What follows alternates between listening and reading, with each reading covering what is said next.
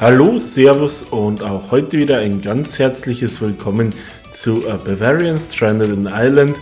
Tipps und Tricks für Deutschsprachige zum Leben in Irland.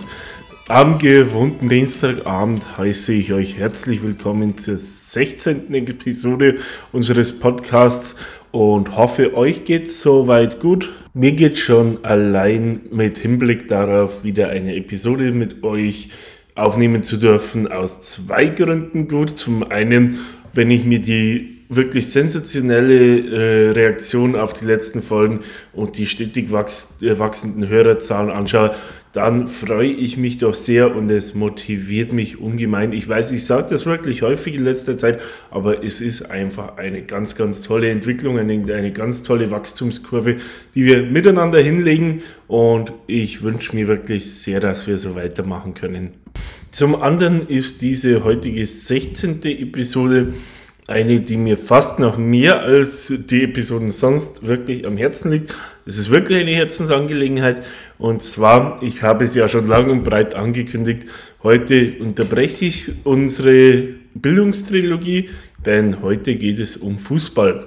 Genauer gesagt um Fußball in Irland, demzufolge liegt der Schwerpunkt natürlich auf dem heimischen Profifußball, auf der League of Ireland und alles, was dazugehört. Nachdem ich mehrfach auch schon persönlich darauf angesprochen und darum gebeten wurde, mal was in diese Richtung zu machen, äh, denke ich, werden gerade in einer kleinen Stadt in Oberbayern jetzt bestimmt einige Personen, die mich in die Richtung fast schon gedrängt haben, kleiner Scherz am Rande, jetzt erleichtert aufatmen. Endlich hat er es geschafft.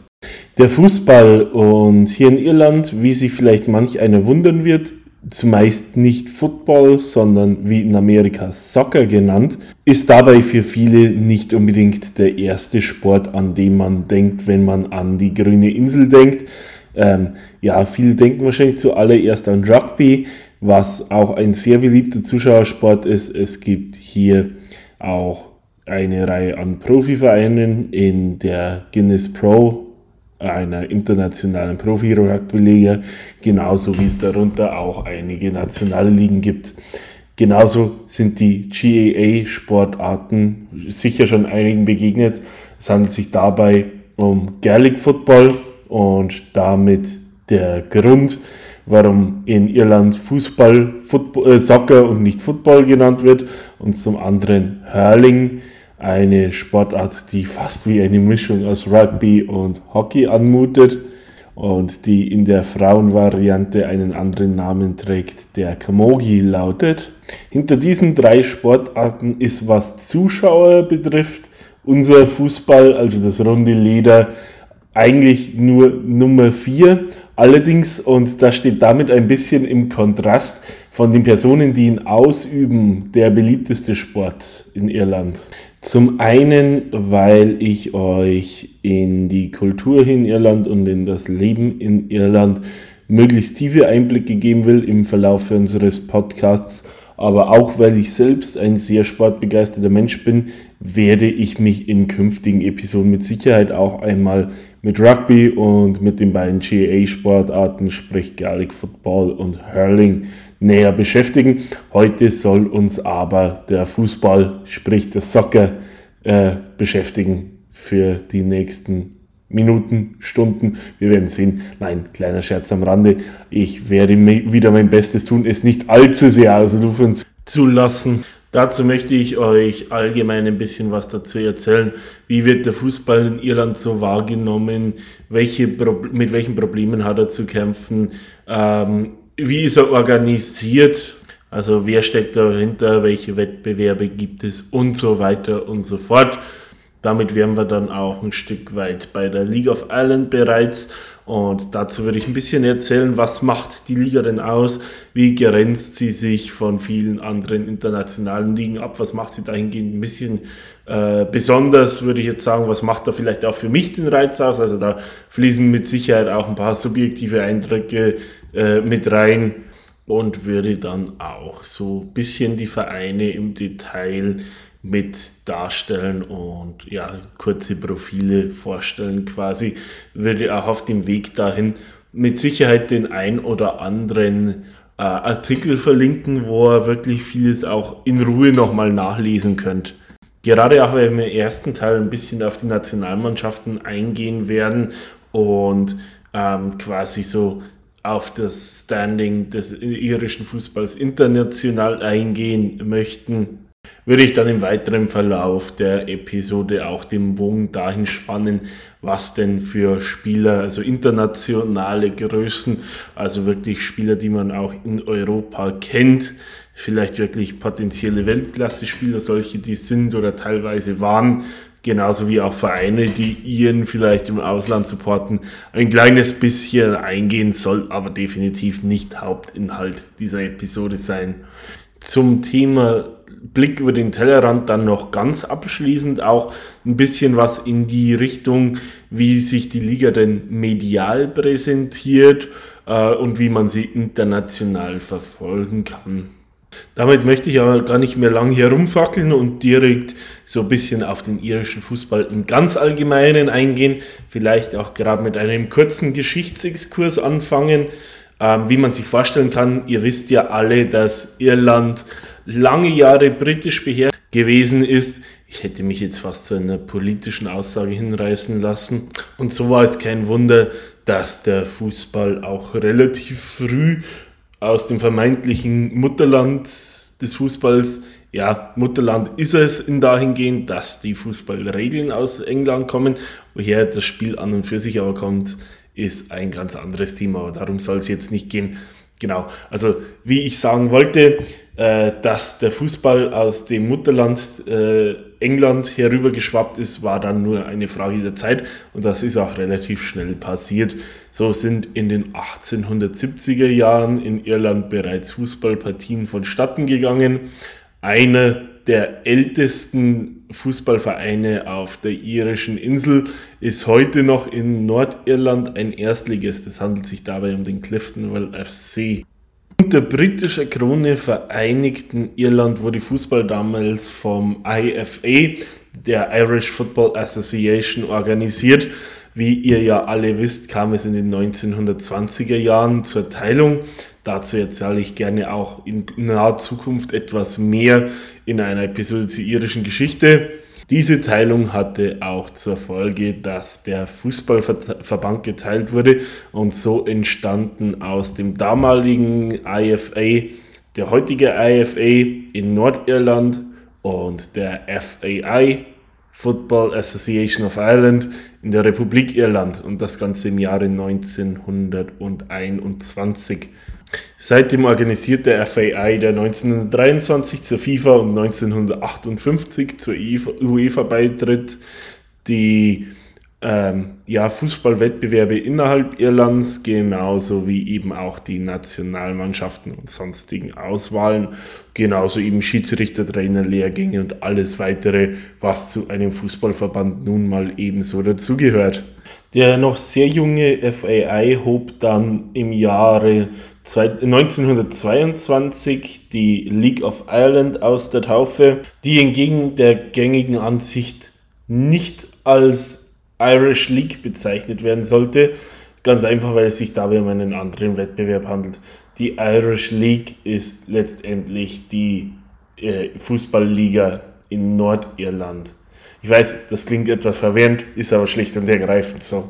Da ich vorhin schon darauf hingewiesen habe, dass Irland der meist praktizierteste Sport oder zumindest der meistgespielte Mannschaftssport in Irland ist, ähm, sei darauf hingewiesen, dass er dabei Schirmherr über insgesamt rund 200.000 Menschen sind, die in Irland organisiert Fußball spielen. Neben der League of Ireland spielen deren Vereine äh, in den Pokalwettbewerben, sind als nationaler Pokalwettbewerb, also das Pendant zum DFB oder beispielsweise ÖFB Cup oder zum englischen FA Cup, dem FAI Cup, auch FAI Senior Cup, in dem die League of Ireland Vereine genauso wie die Vereine aus, also quasi die Sieger von regionalen Pokalwettbewerben und von regionalen Ligen teilnehmen.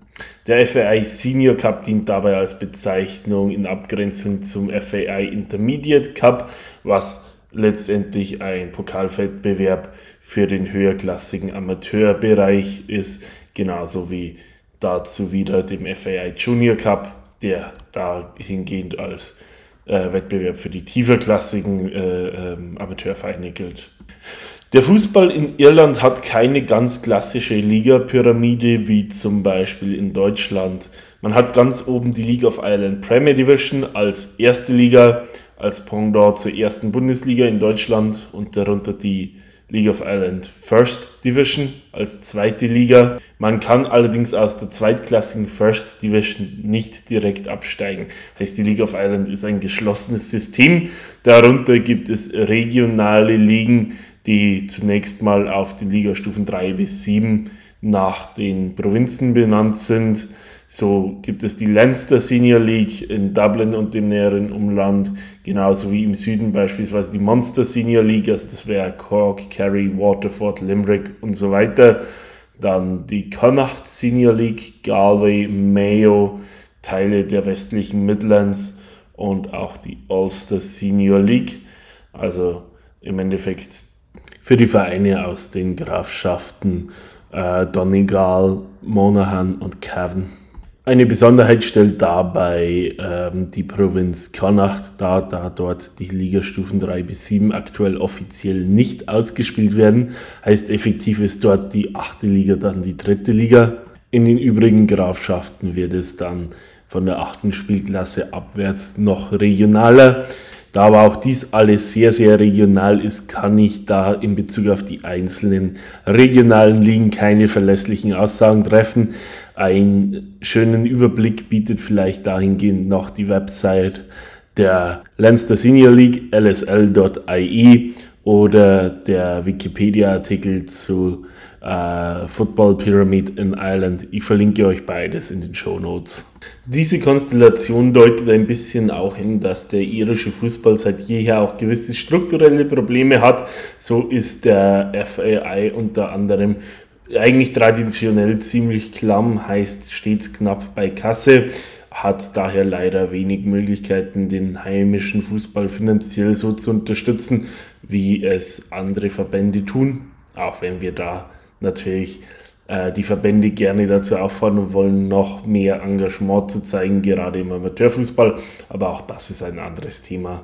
Man hat es zum Beispiel insbesondere auch 2010 gesehen, als die Männernationalmannschaft Irlands in einem WM-Playoff stand, also kurz davor war, sich für die WM-Endrunde zu qualifizieren, dann aber durch einen, wie sich herausstellte, unberechtigten Handelfmeter oder einen nicht gegebenen Handelfmeter an Frankreich scheiterte. Infolge dieses Irrtums wurde dem FAI eine Kompensation von damals 5 Millionen Euro zugesprochen.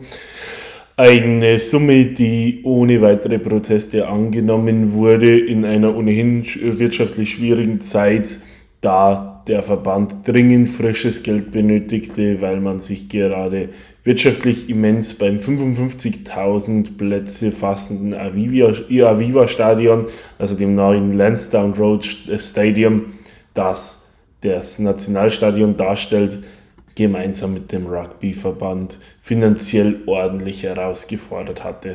Dabei sind wir auch bereits mitten im Thema Nationalmannschaft, das ich auch hier der Vollständigkeit halber kurz anreißen möchte, das vielleicht auch den einen oder anderen etwas interessieren dürfte. Die Nationalmannschaft bestritt innerhalb des FAI am 29. Mai 1924 gegen Bulgarien ihr erstes Länderspiel, das mit 1 zu 0 gewonnen wurde. Die folgenden Jahrzehnte wurden mit überwiegend Spielern aus der heimischen League of Ireland, meist mit wenig glanzvollen Ergebnissen bestritten, so dass man eigentlich bis in die 80er hinein eine bestenfalls durchschnittliche Nationalmannschaft stellen konnte.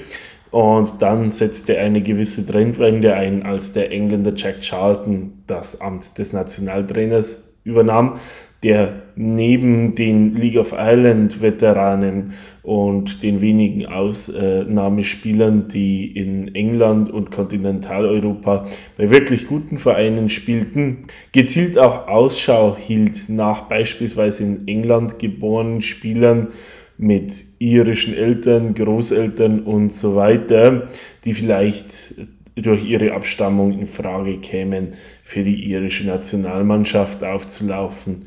Dabei erzielte er auch Folge, äh, Erfolge und konnte doch nicht wenige Spieler rekrutieren, die seiner Mannschaft einen doch immensen Qualitätswung mit auf den Weg gaben. Unter anderem waren da Namen dabei wie beispielsweise Tony Cascarino, falls der noch wem was sagt.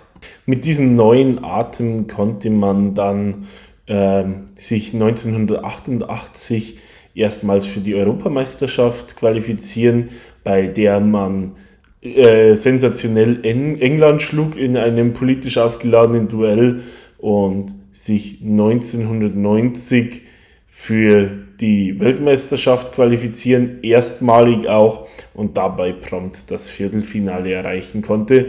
Beides Platzierungen, die so nie mehr erreicht wurden infolgedessen und die 1993 zum bis dahin oder bis heute besten äh, Ranking in der Weltrangliste von Platz 6 führten. In den 90ern und frühen 2000ern hatte somit der irische Fußball eine Art goldene Ära, was zum einen diesen quasi adoptierten Spielern aus England zu verdanken war, zum anderen aber einer Reihe in Irland geborener Ausnahmespieler, teilweise auch solcher, die noch als Teenager in der League of Ireland spielten. Ich erinnere dabei an den oft umstrittenen Roy Keane, der für die Cove Ramblers Anfang der 90er spielte und später zu einer Manchester United-Legende wurde. Genauso wie der nicht verwandte ähm, Robbie Keane, der bis heute Rekordtorschütze der Nationalmannschaft ist und insbesondere für seine Zeit in Tottenham bekannt ist. Letztmalig für eine Weltmeisterschaft konnte sich die irische Nationalmannschaft im Jahre 2002 qualifizieren, wo man unter anderem auf Deutschland traf in der Gruppenphase und dort ein sehr spätes 2 zu 2, äh, 1 zu 1 Entschuldigung, holen konnte und ins Achtelfinale einzog. Die letzte EM-Teilnahme datiert aus dem Jahr 2016, wo die irische Nationalmannschaft ebenfalls zu überzeugen wusste und sich in die KO-Runde retten konnte, dort aber auch dann letztendlich tragisch an Frankreich scheiterte.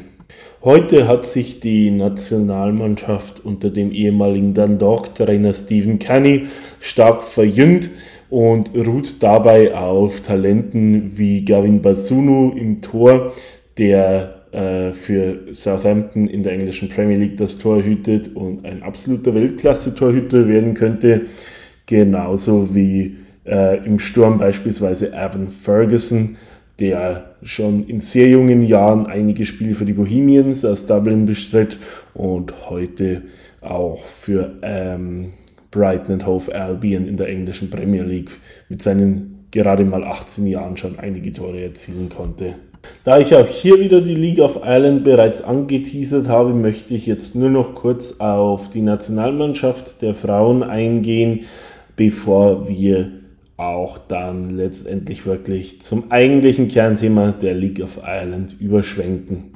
Die Frauennationalmannschaft des FAI besteht in ihrer aktuellen Form seit 1973 und konnte im besagten Jahr ihr Debütspiel gegen Wales auch mit 3 zu 2 gewinnen. Über die Jahre schwankte die Mannschaft zwischen den Weltranglistenplätzen 38 und dem aktuellen Rekordwert Platz 23. Dieser doch relativ gute Platz resultiert nicht zuletzt daher, dass sich die Mannschaft dieses Jahr zum ersten Mal in ihrer Geschichte sensationell für die Weltmeisterschaft in Neuseeland qualifizieren konnte. Seine Heimspiele oder ihre Heimspiele besser gesagt bestreitet die Frauennationalmannschaft in der Regel nicht wie die Herrennationalmannschaft im Aviva Stadium, sondern in der westlichen Vorstadt Dublins in Tallaght im gleichnamigen Tallaght Stadium, das auch die Heimstätte der Shamrock Rovers ist. Trainiert wird die Truppe aktuell von der Schwedin Vera Hau. Größter Star im Team dürfte die in Dublin geborene 27-jährige Katie McCabe sein, die für die Frauen des Arsenal FC das großklingenden englischen Vereins in der englischen Women's Super League spielt. An der Stelle seien auch nochmal alle Daumen gedrückt für die Girls in Green für die anstehende Weltmeisterschaft. Damit möchte ich, ich hätte an dieser Stelle eigentlich einen dramatischen Trommelwirbel äh, mit einbauen sollen, äh, zur League of Ireland kommen. Das für mich eigentliche Herzstück dieser Episode. Ich muss es nur nochmal betonen. Es handelt sich bei der League of Ireland um die Liga oder man muss eigentlich sagen um die zwei Ligen, wenn man die Premier Division der Frauen mitnimmt, die drei Ligen, die in Irland den Profifußball darstellen. Ausgetragen wird sie bei den Männern, ich habe es vorhin schon bei der Vorstellung des FAI mit angesprochen, seit der Saison 2021-22 Wobei man hier bereits auch gleich die erste Besonderheit mit anführen kann. Seit dem Jahr 2003 wird sie als Sommerliga ausgetragen. Heißt so wie beispielsweise auch die skandinavischen Ligen in äh, Schweden oder Norwegen mit dem Kalenderjahr. Anders als die typischen Fußballligen von August bis Mai. Bestehen tut die Liga aus zwei Staffeln, einer ersten Liga und einer zweiten Liga mit jeweils zehn Vereinen die pro Saison viermal aufeinandertreffen, also zweimal zu Hause, zweimal auswärts und so jeweils 36 Ligaspiele bestreiten. Es gibt, wie bereits angesprochen, einen Aufstieg zwischen erster und zweiter Liga. Aus der ersten Liga steigt am Ende der Saison aktuell der letzte direkt ab. Der zweitletzte, vorletzte, der neuntplatzierte spielt dann noch in einem Playoff-Finale gegen den Playoff-Sieger der zweiten Liga. In Liga 2 der First Division steigt der Meister im Umkehrschluss direkt auf. Die Plätze 2 bis 5 spielen in einem Knockout-Playoff einen Sieger aus, der dann in einem über Auf- und Abstieg entscheidenden äh, zwei Spiele äh, Krimi gegen den Vorletzten der ersten Liga antritt und so den letzten verbleibenden Platz in Liga 1 bzw. 2 ausmacht. Einen Abstieg aus Liga 2 gibt es, wie vorhin schon angesprochen, aktuell nicht, auch wenn eine neue dritte Ligastufe folgen soll, die vermutlich dann regional in Nord und Süd oder Ost und West aufgeteilt in zwei Staffeln vonstatten geht. Amtierender Meister aus dem Jahr 2022 in der League of Ireland sind die Shamrock Rovers die den Titel auch zum dritten Mal in Folge einheimsen konnten und nebenbei mit aktuell 20 äh, Titeln Rekordmeister der Liga sind. Wir werden auch nachher noch darauf zu sprechen kommen, warum man hier durchaus vom FC Bayern Irlands sprechen kann. Auch wenn ich das nicht gern sage, muss ich da mit einem Augenzwinkern anfügen. Aktuell ist die League of Ireland, das hat sich in der Vergangenheit auch des Öfteren geändert, eine mehrheitlich vollprofessionelle Liga, zumindest in der Premier Division, sind acht von zehn Vereinen aktuell mit Vollprofis unterwegs. Dann gibt es noch eine Halbprofimannschaft und eine, die eine gewisse Ausnahme darstellt. Da kommen wir auch gleich noch drauf zu sprechen. In der zweitklassigen First Division sind von den zehn Vereinen aktuell, soweit ich es beurteilen kann, zwei äh, mit Vollprofis unterwegs. Die übrigen acht Vereine mit Halb- und Dreiviertelprofis. Da ich jetzt schon einiges zur Struktur und zum Thema Professionalität innerhalb der Liga gesagt habe, möchte ich dann im nächsten Schritt auch dazu kommen, dass wir uns ein bisschen anschauen, was die League of Ireland als solches ausmacht und wo sie ihre Problemzonen hat. Das ist der Bereich, wo ich auch in manchen Fragen vielleicht etwas subjektiver werde. Ihr habt es ja wahrscheinlich schon zwischen den Zeilen ein bisschen herauslesen können, dass ich an für sich ein sehr großer Fan der League of Ireland bin. Das liegt unter anderem daran, dass sie in vielen Belangen so, so erfrischend anders ist wie viele andere Fußballligen und auch wie viele andere international präsente Fußballligen, muss man sagen, gerade so im Vergleich zu den oft benannten Spitzenligen aus Spanien, England und Deutschland. So ist der Fußball in der League of Ireland, finde ich, noch sehr viel greifbarer, die, Familie, äh, die Atmosphäre oft sehr viel familiärer, was nicht nur und vor allem nicht zwingend an den doch ums Zehnfache geringeren Zuschauerzahlen liegt, sondern auch an der Community, die die Liga umgibt und die Authentizität dahinter. Ein Teil, denke ich, liegt auch wirklich an der finanziellen Situation der Liga. Diese ist nämlich chronisch unterfinanziert, was daran liegt, dass sie äh, ja ein bisschen auch ein vergessenes Kind ist der Regierung, des Verbandes und auch der Medien. Der FAI ähm, als solches ist ja selber ziemlich klamm, hat von dem her nie wirklich die Mittel besessen, groß in die eigene Liga zu investieren, legt aber auch viel Augenmerk aufs Überseegeschäft, sprich darauf, Talente frühzeitig in England zu entdecken und zu fördern.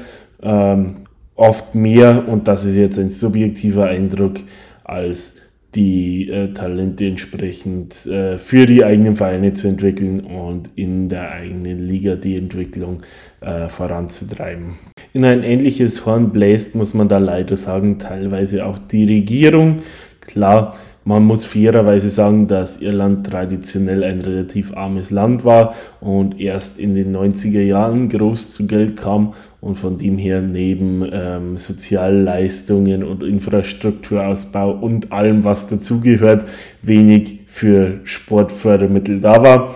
Aber man gewinnt oft den Eindruck, äh, dass damals und auch heute, wo doch wesentlich mehr Geld zur Verfügung stellt, diese Mittel bevorzugt eher in Rugby und die GAA-Sportarten investiert werden als äh, in den heimischen Fußball, wo in vielen Belangen lange Aufholbedarf besteht. Einige Lücken konnten geschlossen werden und man muss auch sagen, vieles tut sich da in den letzten gerade 10, 15, 20 Jahren sehr zum Positiven. So sieht man doch auch Stadionneubauten wie beispielsweise in Tallacht oder Stadionaus- und Umbauten wie aktuell beispielsweise bei den Finn Harps in Bali Buffet oder bei das, was bei in Anführungsstrichen meinem Verein, den Bohemians, geplant ist in Phipsborough in Dublin. Auch wenn es gefühlt nach wie vor zu wenig ist, muss man sagen, dass doch dahingehend eine positive Entwicklung zu sehen ist. Aber nichtsdestotrotz will ich es angemerkt haben. Als drittes beteiligt sind hierbei die Medien, die doch häufig ähm, ja, Stärke über andere Sportarten oder teilweise über den Auslandsfußball, Stichwort England, äh, hier auch berichten. Anstelle des einheimischen Fußballs viel davon hat und das selbst im Bereich des öffentlich-rechtlichen Rundfunks mit der Quotenfang zu tun, weil man hier teilweise wohl auch bei RTE, der öffentlich-rechtlichen Rundfunkanstalt, tendenziell davon ausgeht, mit Liverpool FC gegen Carlisle United im englischen Ligapokal an einem Dienstagabend mehr Zuschauer zu erreichen als mit Sligo Rovers in einem Nachholspiel der League of Ireland auswärts bei Cork City. Hier, und da muss man den RTI wirklich mal ausdrücklich äh, kritisieren, scheint dem öffentlich-rechtlichen Rundfunk entgegen seinem Auftrag gerade auch heimische Produkte in Anführungsstrichen zu unterstützen, die Jagd nach der Quote heiliger zu sein. Das wurde vor einigen Jahren sogar dahingehend auf die Spitze getrieben, dass man als RTI angeblich, und das stelle ich ausdrücklich heraus, ist, ich weiß es nicht bestätigt, sogar versuchte vom FAI Geld dafür zu verlangen, dass man League of Ireland Spiel live im Fernsehen sieht, wo es doch im Allgemeinen üblich äh, gerade im internationalen Vergleich doch eher Usus ist, dass Rundfunkanstalten für Übertragungsrechte bezahlen. Da zum Beispiel solche Einnahmen gänzlich fehlen und auch aufgrund der anderen genannten Faktoren sehen sich auch League of Island Vereine in Bezug auf die Finanzierung doch stärker abhängig von Community-Finanzierung, also sei es von Fans organisierten äh, Fund Fundraising-Kampagnen und ähnlichen Projekten. Dies im Umkehrschluss bedeutet, dass die Vereine der League of Ireland doch sehr nah an ihren Fans und im Vergleich zu den ganz Großen im, im Fußballgeschäft doch ganz nah dran sind an den Communities, die sie vertreten und umgekehrt. Das sieht man auch am sozialen Engagement, das viele Vereine doch zutage fördern, sei es wirklich von äh, Musikinstrumenten für Flüchtlinge bis hin zur Unterstützung für Obdachlose bis hin zur Unterstützung von Men Mental Health Kampagnen und so weiter und so fort. Die Liste ließe sich äh, über die gesamte Liga hinweg endlos fortsetzen, würde ich behaupten. Diese Fannähe lässt sich auch problemlos auf das Personal der Vereine und nicht zuletzt die Spieler übertragen. Was dabei mit Sicherheit hilft, ist äh, doch die finanzielle Dimension, in der sich die League of Ireland bewegt. So ist es nicht so, dass äh, Ablösesummen von Dutzenden oder gar Hunderten Millionen von Euros bezahlt werden. Nein, wie schon angedeutet, es ist nur bei acht von zehn Vereinen in der Premier Division überhaupt so, dass die, dass die Spieler Vollprofis sind. Bei einem weiteren handelt es sich um Halbprofis, die nebenbei ganz normal arbeiten gehen und bei einem weiteren Sonderfall sogar um Studenten nebenher in aller Regel. Ich denke, dass es vielen anderen Fußballfans genauso geht, dass in Zeiten, wo internationale, Fußball, äh, internationale Topstars in der Regel zweistellige Millionengehälter einstreichen, es dann doch eine gewisse Nähe schafft, wenn der Rechtsverteidiger der eigenen Mannschaft genau wie man selbst nicht 12 Millionen Euro, sondern eher 30 oder 40.000 Euro im Jahr für das verdient, was er macht. Darüber hinaus findet man es doch in vielen Spielern, dass ein überdurchschnittlich hoher Anteil der äh, Akteure im Kader aus der eigenen Nachwuchsakademie oder aus der näheren geografischen Umgebung äh, kommt, vielleicht früher sogar als kleiner Bub selber auf den Rängen stand. Davon träumte eines Tages dort zu stehen, wo er jetzt ist. Das sind alles Dinge, die in der League of Ireland noch verhältnismäßig häufig sind, in den größeren Ligen aber eine absolute Seltenheit geworden sind, die für Fans und deren Identifikation aber absolut wichtig sind. Ein weiterer Grund, warum ich wirklich ein großer Fan der Liga bin, ist, dass diese ganz unweigerlich, ungeachtet dessen, was ich gerade erzählt habe, auch eine gewisse Sentimentalität erfacht und das vermutlich in jedem Fußballromantiker, wie ich mich auch bezeichnen möchte, in der Hinsicht, dass es doch, hm, soweit ich das als Kind der 90er, ich meine, ich bin in den frühen 90er Jahren geboren, überhaupt beurteilen kann, ein Stück weit ein Fußballerlebnis widerspiegelt, so wie es heute eigentlich auch in größeren, größeren Ligen fast gar nicht mehr zu finden ist die alten Stadien, die teilweise eine gewisse, man muss es fast so sagen, Baufälligkeit aufweisen, in ihrer traditionellen Bauweise mit Satteldächern auf Haupttribünen und so ähnlichen jahrzehntealten Flutlichtmasten schaffen da ein äh, Fußballerlebnis, das einen irgendwie in die 80er zurückschmeißt, auch wenn ich diese, wie gesagt, nicht erlebt habe. Und was mit Sicherheit gerade viele ältere Fans in ihre Jugend zurückkatapultiert und viele jüngere äh, in eine Zeit, die sie nur aus Erzählungen kennen, so beispielsweise mich. Mit anderen Worten gibt es auch für beispielsweise Groundhopper mit Sicherheit ein oder andere Perle in dieser wunderbaren Liga zu finden. Man kann hier natürlich einwenden, dass es Dinge gibt, die dabei ganz eindeutig zu Lasten des Komforts gehen. Ich gehe jetzt dabei zum Beispiel auf einen Gästeblock in Dundalk ein, ohne Überdachung und mit relativ schlechter Sicht aufs Spielfeld, die aber diesem Erlebnis, wie ich es gerade beschrieben habe, keinen Abbruch tun. Ein weiterer Punkt, für den ich die Liga in ihrer Gesamtheit sehr zu schätzen weiß, ist ihre Phoenix-Mentalität, wie ich es nennen will. In Irland grassierte ja in den Jahren 2008 bis 12, 13 ganz besonders schwer die Finanzkrise und die folgende Rezession. Dies ging auch an der League of Ireland nicht spurlos vorbei.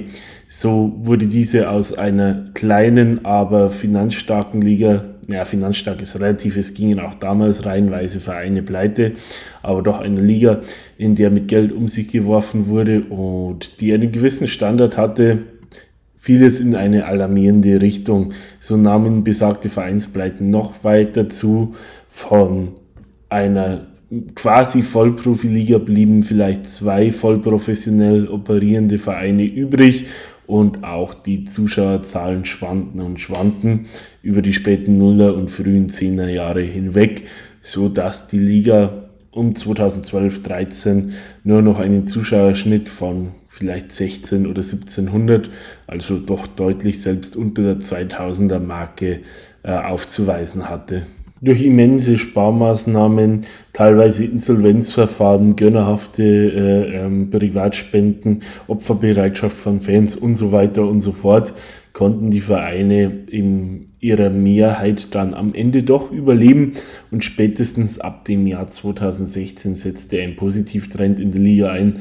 Dies macht sich äh, unter anderem in den Zuschauerzahlen bemerkbar, so gerade ab 2017, 18 und spezifisch kurz vor Corona und ganz besonders auch seit Corona boomt die Liga doch immens, was den Zuspruch betrifft. Dies ist auch schlicht und ergreifend an den Zuschauerzahlen deutlich abzulesen. So verzeichnete die Liga im Jahre 2013, also dem letzten richtigen Krisenjahr, einen Gesamtdurchschnitt von 1564, also nicht mal 1600 Zuschauern.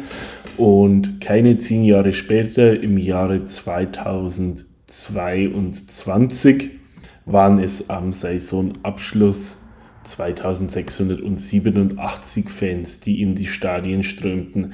Also von dem her ein Zuschauerzuwachs binnen nicht mal zehn Jahren von Handüberschlagen 65 Prozent. Und das ist eine Entwicklung, die die Liga so geschaffen hat und dabei dennoch dem, für das sie steht, wirklich treu bleiben konnte. Spricht auch nichts dafür, dass die Entwicklung zeitnah abreißt. Gerade wenn man sich, ich weiß, es ist nur der erste Spieltag, aber so die ersten Zahlen aus dem Jahr 2023 anschaut, in, da waren es in fünf Premier Division Spielen über 22.000 Zuschauern, also rund 4.400 pro Spiel und auch in Liga 2 ungefähr 1.600 pro Spiel. Also in der zweiten Liga 2002, äh 2023 pardon, ungefähr so viele wie zehn Jahre zuvor in der ersten Liga. Daran lässt sich ablesen, dass wohl doch eine Vielzahl an Fußballfans die positiven ähm, Dinge, die ich für die Liga zuvor gesagt habe, durchaus teilen können. Ein absolut wichtiger Faktor dabei ist aber mit Sicherheit genauso die positive Entwicklung des Fußballs, also wirklich des Spiels auf dem Platz und dessen Standard auch im internationalen Vergleich. Das lässt sich nicht zuletzt an den achtbaren internationalen Erfolgen irischer Vereine äh, in den letzten Jahren und dabei rede ich von den letzten 10 bis 12 Jahren äh, wirklich ablesen. Bis ins Jahr 2010 hatte sich nie ein irischer Verein für eine europäische Gruppenphase qualifiziert. So erreichten aber im besagten Jahr die Shamrock Rovers damals die Gruppenphase der Europa League. Wenige Jahre darauf, im Jahr 2016, erreichte der Dundalk FC nach einem Scheitern im Champions League Playoff, also man wäre fast sogar in die Champions League eingezogen, die Gruppenphase ebenfalls in der Europa League, war dort dann auch der erste irische Verein, der in einer europäischen Gruppenphase Punkte sammeln konnte. Das waren damals vier an der Zahl.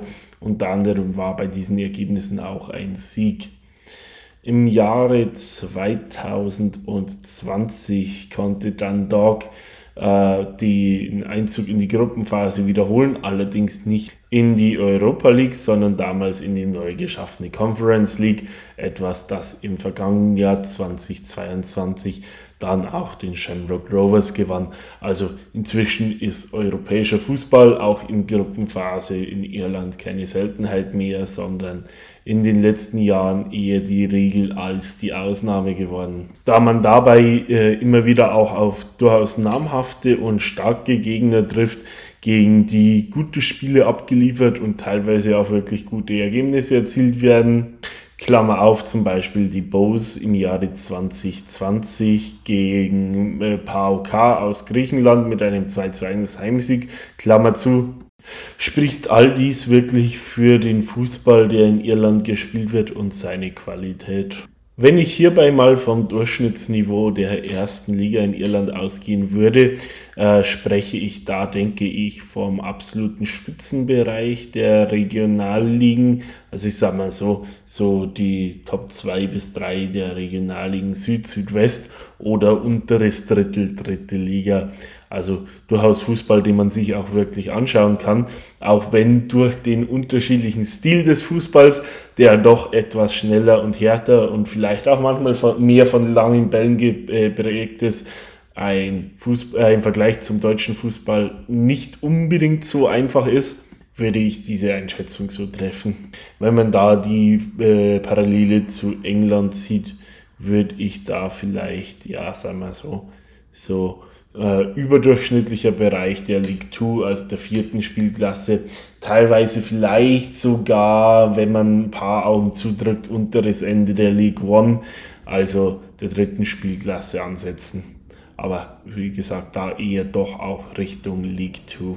Auch hier, ich habe es vorhin schon erwähnt, äh, etwas, das ich vor ein paar Jahren noch etwas defensiver ausgedrückt hätte. Da hätte ich wahrscheinlich irgendwann, wenn man so ins Jahr 2017, 18, 19 schaut, vielleicht noch ähm, eher vom unteren Ende der League 2 gesprochen, vom Durchschnittsniveau her. Also man sieht auch hier wirklich eine stetige Entwicklung, sieht man auch dahin, dass mehr und mehr ähm, Spitzenspieler der Liga direkt zu englischen Zweitligisten wechseln und dort entsprechendes Interesse wecken oder direkt einschlagen oder zumindest zu Spitzenvereinen der dritten Liga und auch mehr und mehr Interesse äh, vom Kontinent wecken. So habe ich zum Beispiel gerüchteweise gehört, dass im vorletzten Jahr Danny Mandroyu, ein damaliger Bose-Spieler, der letztendlich zum Stadtrivalen Shamrock Rovers wechselte, damals auch beim Karlsruhe SC auf der Beobachtungsliste stand. Weil ich auch das Thema Finanzen vorhin angesprochen habe, äh, vielleicht gehen wir dann auch nochmal darauf ein. Das wird mit Sicherheit auch den einen oder anderen interessieren. Was verdient denn ein Spieler jetzt in der League of Ireland eigentlich? Die Antwort, die ich jetzt gern geben würde, ist von bis. Ganz einfach, weil sich Gehälter immer so am Hörensagen schwer bemessen lassen. Aber Fakt ist mit Sicherheit, dass auch hier eine stark steigende Tendenz vorliegt, beziehungsweise zumindest eine steigende Tendenz. Während es in den 90ern und 2000ern gar keine Seltenheit waren, dass Spieler als äh, Halbprofis beschäftigt wurden, sprich ein paar Hunderter im Monat bekamen und äh, zusätzlich noch Umschläge mit Schwarzgeld, was dann auch die Bücher der Vereine ordentlich aus der, aus der Bahn warf und Vereinen in steter Regelmäßigkeit das Genick brach, ist es doch inzwischen so, dass das Ganze wesentlich geordneter ablief. Ich habe vorhin schon den Sparkurs in der Rezession angesprochen und dazu einen Artikel gelesen, der eindrucksvoll belegt, wie stark die ähm, Gehälter doch nach unten gingen. So war es offenbar sogar noch im Jahr 2015 so, dass das Durchschnittsgehalt eines Spielers in der äh, League of Ireland Premier Division bei nur 16.000 Euro im Jahr lag, was in anderen Worten ja brutto ungefähr 1300, 1400 Euro im Monat sind. Also definitiv kein Geld, von dem man in irgendeiner Form leben könnte. Zum damaligen Zeitpunkt äh, hat der Spitzenverdiener der Liga ein Jahresgehalt von 40.000 Euro bekommen. Was wiederum belegt, dass es, wenn überhaupt, im Jahre 2015 zwei Vereine waren, die in der Liga voll professionell gearbeitet haben. Ich habe dann zu einem späteren Zeitpunkt nochmal eine Zahl gelesen, äh, dass das war aus dem Jahre 2016 oder 2017, wo es hieß, dass der Durchschnitt vom Gehalt her, also der Durchschnitt, nicht das Median, bei 23.000 Euro jährlich liegt, wobei aber äh, 40 Prozent der Spieler damals zu dem Zeitpunkt immer noch 700 Euro oder weniger im Monat verdienten. Auch dies Zahlen für die Premier Division und Zahlen, die inzwischen wohl eher für die First Division, also für die zweite Liga anzunehmen sind. Da die Diskrepanzen dabei lange Zeit extrem hoch waren, ertönte im Jahre 2022, also im Vorfeld der Saison 2023, ein ziemlich lauter Paukenschlag in der Gestalt, dass ein Mindestlohn für die Liga eingeführt wurde, der sich so gestaltet, dass Halbprofis wöchentlich Gehälter werden hier gerne wöchentlich angegeben, äh, mindestens 130 Euro verdienen müssen. Das rechnet sich um auf ungefähr ja, 6.500 bis 7.000 Euro ähm, im Jahr, also in anderen Worten ungefähr 600 Euro monatlich. Ein Spieler, der als Vollprofi beschäftigt ist, dagegen muss laut dieser Verordnung mindestens 430 Euro in der Woche bekommen, was dem gesetzlichen Mindestlohn für Vollzeitbeschäftigte auch entspricht. Also das rechnet sich um auf ungefähr 23.000 Euro jährlich oder anders gesagt ungefähr 2000 Euro brutto im Monat. Alles Zahlen, die auch den Durchschnittswert mit Sicherheit nochmal deutlich nach oben verschieben. Zudem kommt, dass Damien Duff, der, äh, der Trainer des Shelburne FC, gesagt hat, dass er sich maximal mit seinem Budget, das er zur Verfügung hat, drei bis vier Spieler leisten kann, die in dieser Liga als Leistungsträger taugen, weil er für solche Spieler mit 1200 Euro pro Woche, also ungefähr 60.000 Euro Jahresgehalt rechnet. Wenn man all diese Vorzeichen beleuchtet, denke ich, dass sich der Durchschnitt wohl in Richtung 35.000, wenn nicht gar 40.000 Euro verschoben haben dürfte. Der Median, denke ich, liegt irgendwo in der Größenordnung von 30.000 Euro jährlich bei einem Premier Division Spieler. Ich denke, das sind alles Zahlen, die man in der First Division, also in der zweiten Liga, in etwa halbieren kann. Diese letztgenannten Zahlen, und darauf möchte ich nochmal deutlich verweisen, sollen keinen wilden Spekulationen dienen und sollen diese auch nicht befeuern, sondern sind tatsächlich nichts als persönliche Schätzungen von mir. Ich lasse mich da auch gern in jede Richtung beeinflussen. Also wenn jemand da belastbare Angaben hat, gerne immer her damit. Ich lasse mich da wirklich korrigieren und ich werde mich mit Sicherheit auch hüten, in irgendeiner Form Einschätzungen zu, äh, zu Gehältern, was individuelle Spieler betrifft oder ähnliches, auch was offizielle betrifft, in irgendeiner Form abzugeben. Nun haben wir viel über Zahlen gesprochen und bevor ihr mir am Ende noch einschlaft, würde ich dann auch äh, die Frage beantworten, wer spielt denn jetzt nun in dieser ominösen Liga?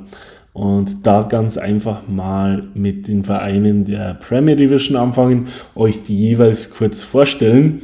Ich würde, und das geht jetzt nicht nach persönlicher Präferenz, sondern einfach alphabetisch runter, euch die Vereine, so wie sie aufgeführt sind, einfach mal kurz vorstellen. Anfangen tun wir, wie gesagt, gänzlich unbeabsichtigt mit dem Verein, äh, der mir so am sympathischsten ist. Es handelt dabei um den Bohemian Football Club aus Dublin, genau gesagt aus dem Stadtteil Phipsborough.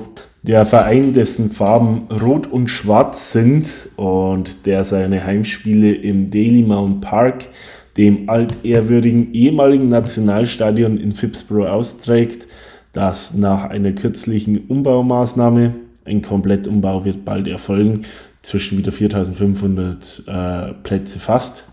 Wird auch der Gypsies genannt. Gegründet wurden die Bows im Jahre 1890 im Phoenix Park der Verein, der für seinen traditionell eher linksalternativen Anhang bekannt ist und der daher auch ein bisschen als sowas wie der FC St. Pauli Irlands gesehen werden kann, wurde in seiner Geschichte dabei zuletzt 2009 insgesamt elfmal Meister und siebenmal Pokalsieger. Wer ein Boos Heimspiel besuchen will, sollte sich bei den meisten Spielen rechtzeitig um Tickets umsehen. Von den 4500 Plätzen sind 3000 ungefähr durch Jahreskarten belegt und ungefähr 500 weitere gehen an den jeweiligen Gastverein. Als nächstes haben wir den Cork City FC aus der Stadt Cork an der Südküste, der zweitgrößten Stadt der Republik Irland mit ungefähr 250.000 Einwohnern. Gegründet wurde, es gab einige Vorgängervereine in der Stadt Cork. Cork City. Im Jahre 1984 handelt sich damit also um einen verhältnismäßig jungen Verein, gerade wieder aus der äh, zweiten Liga aufgestiegen, gilt es nun im ersten Jahr zurück in der Premier Division wohl erstmal die äh, Klasse zu halten. Historisch gesehen wurde der Verein dreimal Meister, zuletzt 2017 und zuletzt Pokalsieger 2017. Also man hat damals ein Double geholt bei insgesamt vier Pokalsiegen. Seinen Heimspiele trägt der Verein im Stadion mit dem klangvollen Namen Turners Cross in Cork City aus.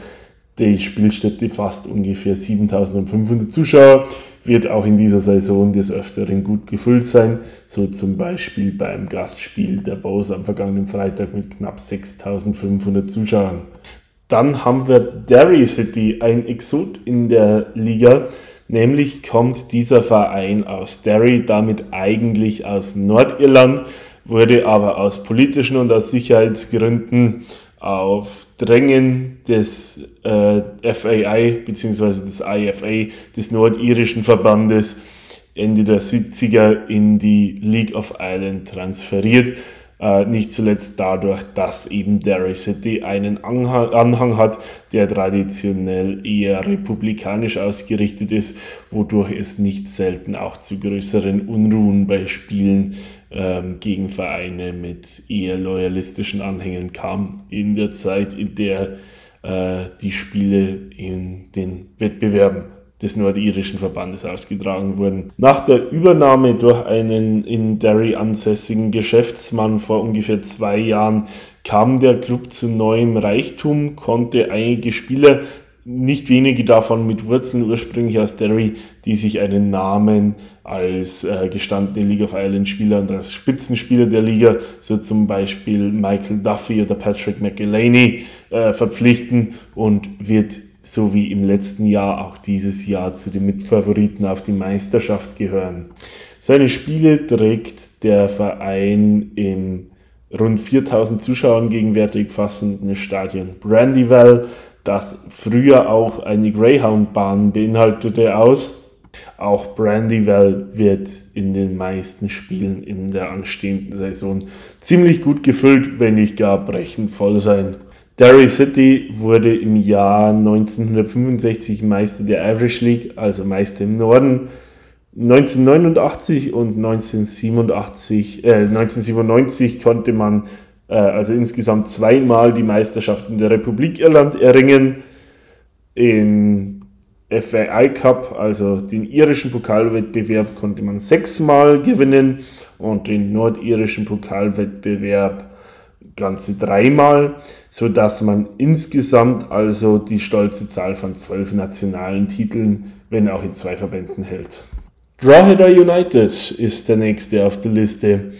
Kommen tut dieser Verein, der die Farben äh, äh, dunkelrot und hellblau trägt und Fun Fact, eine Fanfreundschaft mit dem türkischen Verein Trabzonspor hat aus der gleichnamigen Stadt Drogheda im County Louth, ungefähr 50 Kilometer nördlich von Dublin. Gegründet wurde Drogheda United bereits im Jahr 1919 ist aber in den meisten Jahren eher ein Underdog und auch sowas wie gerade in der jüngeren Vergangenheit eine Fahrstuhlmannschaft zwischen erster und zweiter Liga. Nicht zuletzt, weil man aktuell einer von zwei Vereinen ist in Liga 1, der nicht mit Vollprofis arbeitet. Austragen tut seine Spiele Drogheda United im United Park in der Stadt Drogheda, in unmittelbarer Nachbarschaft des dortigen GAA-Stadions. Äh, aktuelle Fassungskapazität ist nur ungefähr 2500, war schon mal wesentlich höher, hat unter anderem mit der Baufälligkeit der Spielstätte zu tun, die nichtsdestotrotz ihren Charme hat. Vor allem der Gästeblock ist durchaus kultig, konnte ich selber schon testen. Drawheader United ist einer der größten Gewinner des äh, Fanbooms der letzten Jahre. In den Zweitliga-Jahren waren nicht selten Mitte der 10er Jahre nur so ja, 500 bis 700 Zuschauer da. Letztes Jahr lag in Liga 1 der Schnitt aber bei fast 2000 und wird sich, denke ich, auch in diesem Jahr auf einem ähnlichen Niveau bewegen, auch wenn es nicht zuletzt dank des Halbprofi-Statuses auch dieses Jahr nur um den Klassenerhalt gehen kann. Dundalk FC ist der nächste Club auf meiner Liste aus einer Stadt, in der ich selber ungefähr eineinhalb Jahre gewohnt habe, war also in dieser Zeit auch des Öfteren im Oriel Park, dem Stadion von Dundalk FC. Dundalk ist die Hauptstadt des County Louth mit ungefähr 40.000 Einwohnern. Der Verein aus dieser fußballverrückten Industriestadt, der traditionell schwarz und weiß trägt, wurde bereits im September 1903 gegründet, ist also durchaus sehr geschichtsträchtig auch. Mit seinen 14 Meisterschaften bis heute handelt es sich um den Verein, der nicht aus Dublin kommt und die meisten Meisterschaften errungen hat. Also es ist der zweiterfolgreichste Verein, wenn es um nationale Meisterschaften geht in der Republik Irland. Auch die Anzahl an Pokalsiegen kann sich sehen lassen. Da haben wir aktuell 12 an der Zahl, was den Dundalk FC betrifft. Ähm, ich habe schon bereits gesagt, es handelt sich um eine sehr fußballverrückte Stadt. Deswegen auch ein konstant relativ hoher Fanzuspruch. Der Zuschauerschnitt liegt so die letzten Jahre, ich würde sagen, bei ungefähr 3000, je nach Gegner so zwischen 2200, 2300 bis hin zu ja, 4000 Fans in lokalen Derbys oder auch mal in Entscheidungsspielen oder wenn es gegen die Dubliner Vereine geht, geht es in diese Größenordnung. Ausgetragen werden besagte Spiele im Oriel Park, ähm, ein Stadion, das ziemlich oldschool ist mit einer immens steilen Haupttribüne und uralten Flutlichtmasten. Wenn auch die Bude etwas baufällig ist und einen Gästeblock mit grottiger Aussicht hat, ist es dennoch einen Besuch wert. Gästefans werden das mit Sicherheit oft etwas anders sehen. Auch ist der Besuch wirklich leicht gemacht, dadurch, dass Oriel Park und das weiß ich ebenfalls aus längerjähriger Erfahrung, nur ungefähr 5 Gehminuten vom Bahnhof der Stadt Dundalk entfernt liegt. Nach einem Chaosjahr vor zwei Saisons hat sich der Verein wieder stabilisiert und wird auch in diesem Jahr, denke ich, ein Wörtchen um die internationalen Plätze mitsprechen. An nächster Stelle haben wir wieder mal einen Dubliner Verein, St. Patrick's Athletic aus dem Stadtteil Inchicore der südlichen Innenstadt Dublins. Ähm, der klangvolle Name kommt nicht zuletzt auch dadurch zustande, dass der Verein ja, den größten Teil seiner Geschichte in unmittelbarer Nähe zur gleichnamigen Kathedrale zugebracht hat. Wer sich mit der Geografie Dublins ein bisschen auskennt, äh, St. Patrick's Athletic trägt seine Heimspiele relativ unweit der St. Patrick's Cathedral aus. Es ist, by the way, der Heimatverein der irischen Fußballlegende und der Manchester United-Legende Paul McGrath, der seine Profikarriere in Inchicore begonnen hatte und nicht zuletzt deswegen den heute vielleicht etwas anstößig klingenden Spitznamen Black Pearl of Inchicore auch trägt. Ein weiterer Fun Fact zu äh, St. Patrick's Athletic ist die Fanfreundschaft zu Hannover 96. Der 1929 gegründete Verein mit der traditionell roten Spielkleidung konnte in seiner Geschichte neunmal irischer Meister werden, dabei zuletzt im Jahre 2013 und hat insgesamt viermal den Pokal gewinnen können, zuletzt dabei im Jahre 2021. Auch bei diesem Verein, der mit Sicherheit ebenfalls sich mit unter anderem Dog um die internationalen Plätze battlen wird, äh, liegt wie bei vielen anderen in der jüngeren Vergangenheit auch ein stark wachsender Fanzuspruch vor. So waren zum äh, ersten Saisonspiel vergangenen Freitag fast 5000 Zuschauer zum Heimspiel gegen Derry anwesend. In den kommenden Spielen werden ähnliche Zahlen erwartet. Für den 5.500 Zuschauer fassenden Richmond Park wird es aber dennoch in vielen Fällen gar nicht so schwer werden, denke ich, an Tickets zu kommen.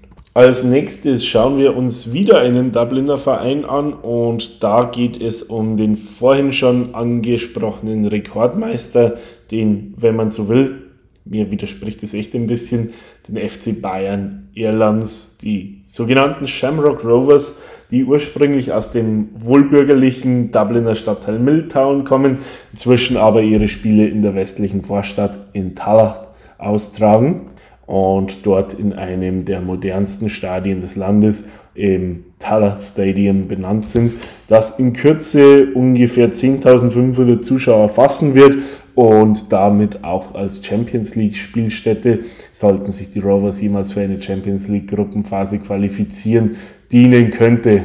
Der Verein, über den wir uns gerade unterhalten, hat auch ein immenses Ausmaß an Geschichte, wurde gegründet im Jahre 1899, stammt damit also sogar noch aus dem vorletzten Jahrhundert auch, hat, wie ich vorhin schon angesprochen habe, bis heute 20 irische Meisterschaften erringen können Zudem wurden auch 25 Pokalsiege eingefahren, was ebenso ein einsamer Rekordwert ist.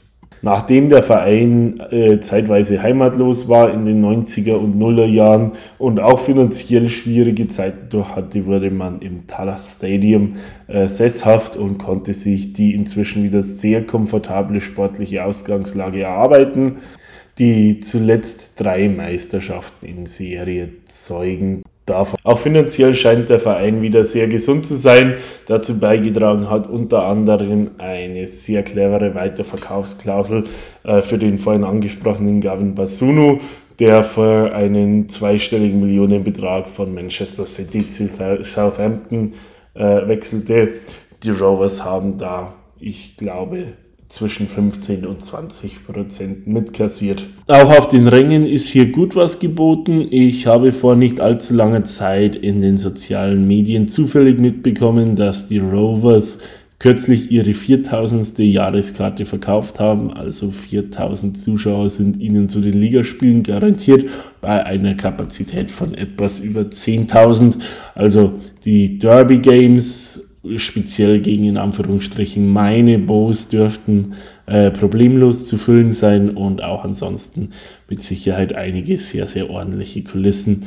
Aber für viele Spiele denke ich, wenn ihr als Groundhopper vorbeischauen wollt oder ähnliches, ähm, wird es da mit Sicherheit mit Karten oft keine Probleme geben. Als nächstes haben wir nochmals und den dritten in Folge einen Dubliner Verein auf der Liste. Es handelt sich hier um den Shelburne Football Club. Heute basiert in Drumcondra, also im Norden Dublins und damit in Spuckweite zu den Bows. Äh, dieser traditionell in Rot und Weiß spielende Verein, gegründet im Jahre 1895, trägt seine Heimspiele im Tolka Park aus, einem doch sehr sehenswerten Stadion mit 9500 Plätzen, von denen aktuell nur 4500 zugelassen sind, am River Tolka, also dem namensgebenden Fluss. Es handelt sich hier in der jüngeren Vergangenheit von den vier, in Anführungsstrichen, großen Dubliner Vereinen wohl um den kleinsten. Ähm, nicht zuletzt gemessen am Zuschauerdurchschnitt, der zwar sehr ordentlich ist, gemessen am Ligadurchschnitt, aber teilweise ähm, doch auch gegen schwächere oder uninteressantere Gegenden äh, die Zahlen auf 2000 bis 2500 abfallen lässt. Durchschnitt dürfte hier, wie auch das erste Heimspiel gegen Drawheader aufgezeigt hat, sich bei ungefähr 3500 einpendeln. Auf der Trainerbank sitzt übrigens hier ein Name, der vielen von euch geläufig sein dürfte. Damien Duff heißt dieser Mann unter, unter anderem äh, bei Chelsea und Newcastle United und ungefähr 100 Mal für die irische Nationalmannschaft auf dem Platz. Historisch gesehen und gerade auch in den frühen 2000ern war Shelburne eine absolute Macht bis zu, in, bis zu einem finanziellen Kollaps im Jahr 2006 Insgesamt konnten zwischen 1926 und 2006 13 Meisterschaften errungen werden. Genauso zwischen 1939 und 2000 äh, waren es sieben Pokalsiege, also doch auch ein ordentlich gefülltes Tro äh, Trophäenkabinett in Tolka Park. Wir verlassen die Dubliner Stadtgrenzen, bleiben aber beim Buchstaben S und wenden uns den Sligo Rovers zu. Diese kommen aus der Stadt Sligo, eine, ja, ein regionales Zentrum, würde ich sagen, mit ungefähr 20.000 Einwohnern an der Westküste. Punkte bekommt dieser League of Islands Standort definitiv auch für seine geografische Lage. Im Osten ein Bergkessel, im Westen Strände. Was will man denn mehr? Aber es geht ja hier eigentlich um Fußball, nicht um Surfen und nicht ums Wandern. Äh, nennen tun sich die Sligo Rovers selber Bit o Red. Das ist auch durchaus namensgebend. Die Farben sind hier rot, respektive auch weiß. Gegründet wurde dieser Verein im Jahre 1928 und konnte seitdem drei Meisterschaften und fünf Pokalsiege nach Hause in die Showgrounds holen. Hier ein Verein, der durch seinen relativ großen Abstand zum nächsten League of Islands Standort eine klare Nummer 1 Stellung in seiner Region hat, aber mit Ausnahme der Stadt Sligo selbst ein relativ dünn besiedeltes Einzugsgebiet hat, kann er dennoch mit einem Zuschauerschnitt von zuletzt ungefähr 2500 aufwarten und wird sich dank seiner gefestigten Position auch dieses und in den folgenden Jahren im Mittelfeld der Ligatabelle festbeißen. Als letzten Teilnehmer der ersten Liga haben wir ein gewisses Kuriosum. Ich habe es in der letzten Episode zum Thema Hochschulen schon angedeutet. Es handelt sich hier um das UCD mit dem University College Dublin eigentlich einer Uni Universität, hier in dem Fall in Gestalt des University College Dublin Football Club. Es handelt sich um einen von zwei Vereinen in der Liga, äh, dessen Mannschaft nicht aus Vollprofis besteht. Anders als in Drogheda sind es hier aber keine klassischen Halbprofis. Es handelt sich hier in den meisten Fällen wohl eher um Stipendianten, also Studenten am UCD, die aufgrund ihrer fußballerischen Begabung ein Studi äh, Stipendium bekommen haben, also letztendlich Unterkunft, Studiengebühren und so weiter bekommen, plus ein entsprechendes Taschengeld. Was natürlich insofern eine tolle Sache ist, als dass es die Möglichkeiten vereint, sich ein bildungsmäßiges Standbein aufzubauen, als auch zu versuchen, äh, Fuß zu fassen im Profifußball, da vielleicht auch über, auf eine größere Bühne zu schauen, als es Irland allein tatsächlich zu bieten vermag.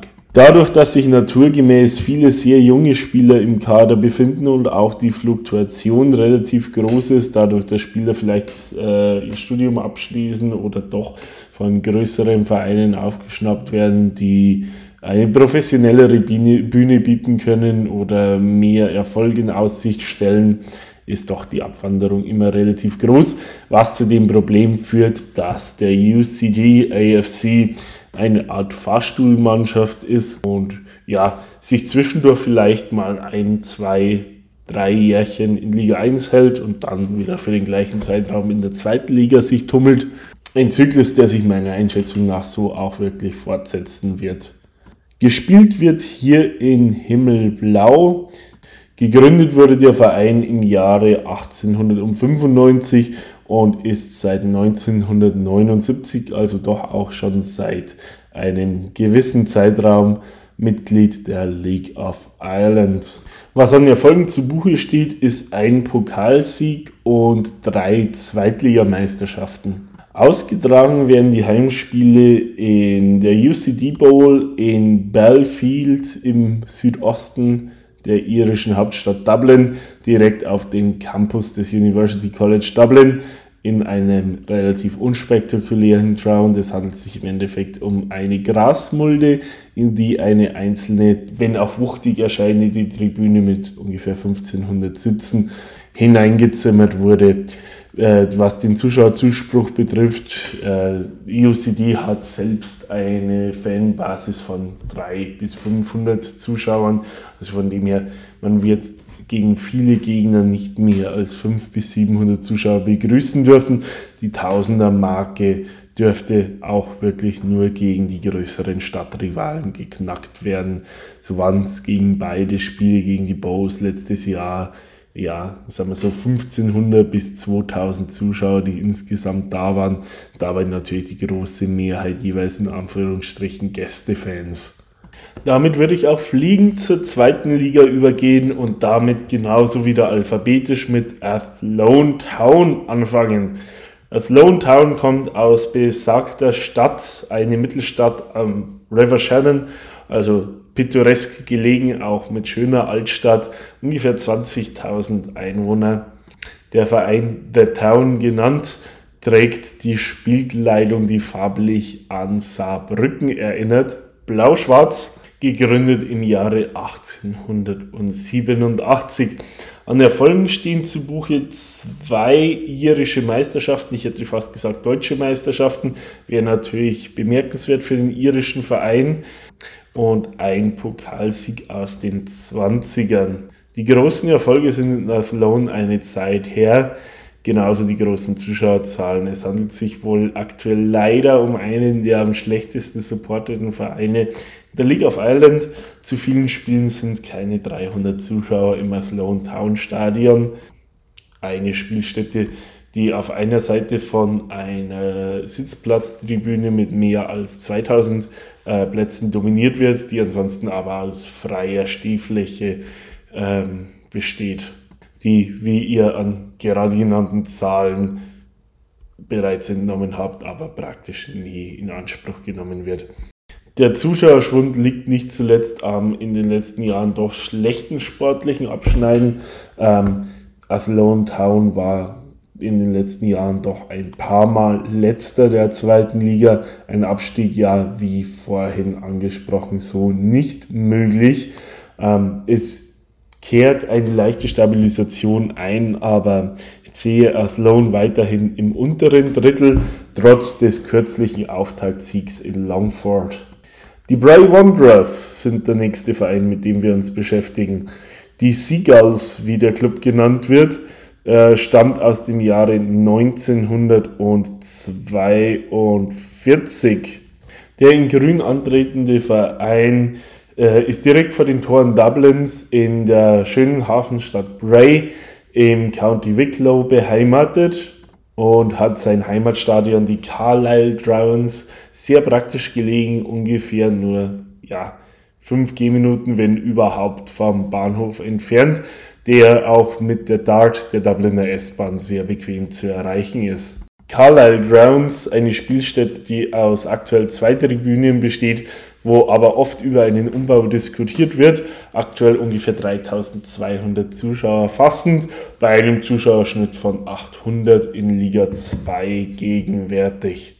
Gerade in den späten 90ern, in den Nuller und in den frühen 10er Jahren waren die Brave Wanderers eigentlich eine Institution in der ersten Spielklasse, hatten dann aber zeitweise auch mit großen finanziellen Schwierigkeiten zu kämpfen, scheinen sich gegenwärtig etwas zu stabilisieren. Man spricht hier von einer Umstrukturierung in Richtung Vollprofifußball und es wird auch von einer Rückkehr in Liga 1 geträumt. Inwieweit dies kurzfristig zu realisieren ist, sehe ich allerdings als sehr, sehr fraglich, wenn ich ehrlich bin. Ich sehe den, äh, den Verein doch mittelfristig irgendwo im Mittelfeld der zweiten Liga feststecken. Stichwort zweite Liga, selbige konnte man insgesamt dreimal gewinnen, genauso wie man in den 90ern zweimal den Pokal nach Bray holen konnte.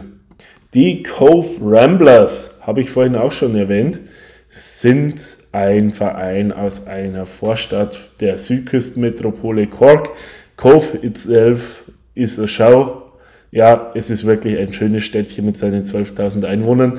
Übrigens, Fun Fact, letzter Haltepunkt der Titanic vor der Ozeanüberquerung, die ja so fatal schief ging. Damals hieß Cork, äh, Cove allerdings noch Queenstown.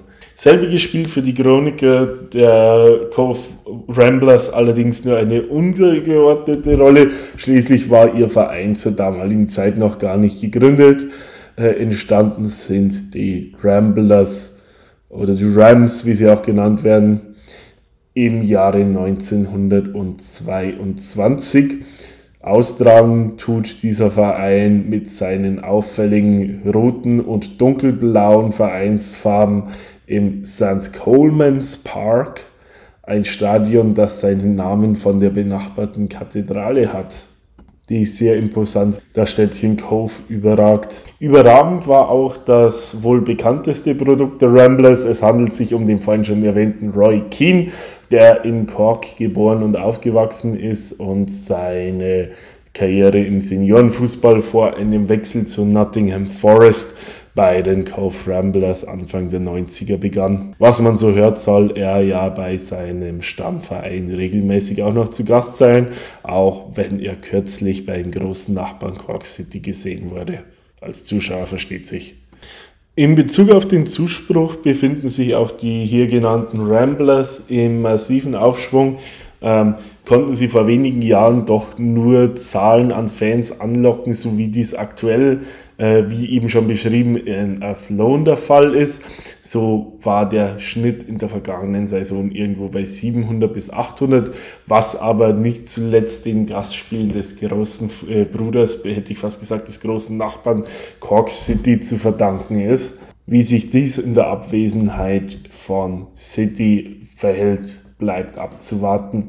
Nichtsdestotrotz denke ich, dass sich in irgendeiner Form der positive Trend fortsetzen lässt. Gerade auch dank dem Auswärtssieg zum Auftakt bei Kerry denke ich, dass die Euphorie doch wirklich anhält. Gerade auch jetzt nach dem 100-jährigen Jubiläum des Vereins vielleicht nochmal umso mehr zu wünschen wäre es dem kleinen Verein. Als nächsten auf der Liste habe ich den Absteiger aus Liga 1, den diesjährigen. Es handelt sich hierbei um die Finn Harps aus Ballybofey im County Donegal. Beheimatet ist dieser Verein im aktuell kleinsten League of Ireland Standort Ballybofey Strandor, eine Twin Town mit insgesamt 5.000 bis 6.000 Einwohnern, also wirklich einem ganz kleinen Städtchen was den Verein für viele Fans innerhalb der Liga immer zu einer Art liebenswerten Underdog gemacht hat. Seinen Namen hat der Verein vom naheliegenden Fluss Finn.